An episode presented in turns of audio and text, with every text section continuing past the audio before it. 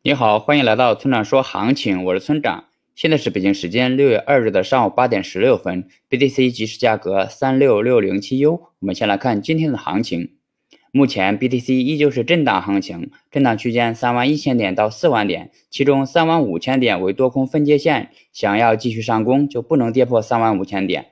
另外，一些短线交易者在等今天上午的某个会议的结果。但我认为会对走势的影响有限，原因也很简单，那就是大多数人都有预期的事情，很难对行情产生实质性的影响。总结一下，垃圾行情，耐心等待。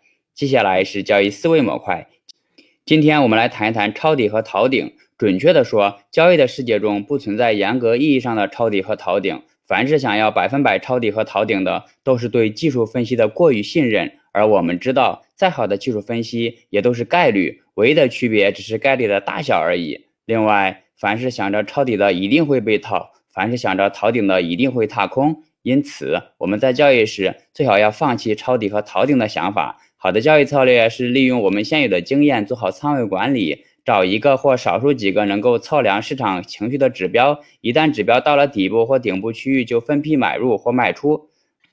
当你这样做了之后，就会突然发现交易变得简单了许多。你甚至不用再去管 K 线的形态，不用纠结后市会不会突破关键区域。当然，这种操作的精度并不高，并不适合短线和合约。但对于长线现货而言，要比用盘面做分析简单很多。好了，以上就是本期节目的全部内容。如果你想参考我的最新操作，请查看今天的策略版分析。拜拜。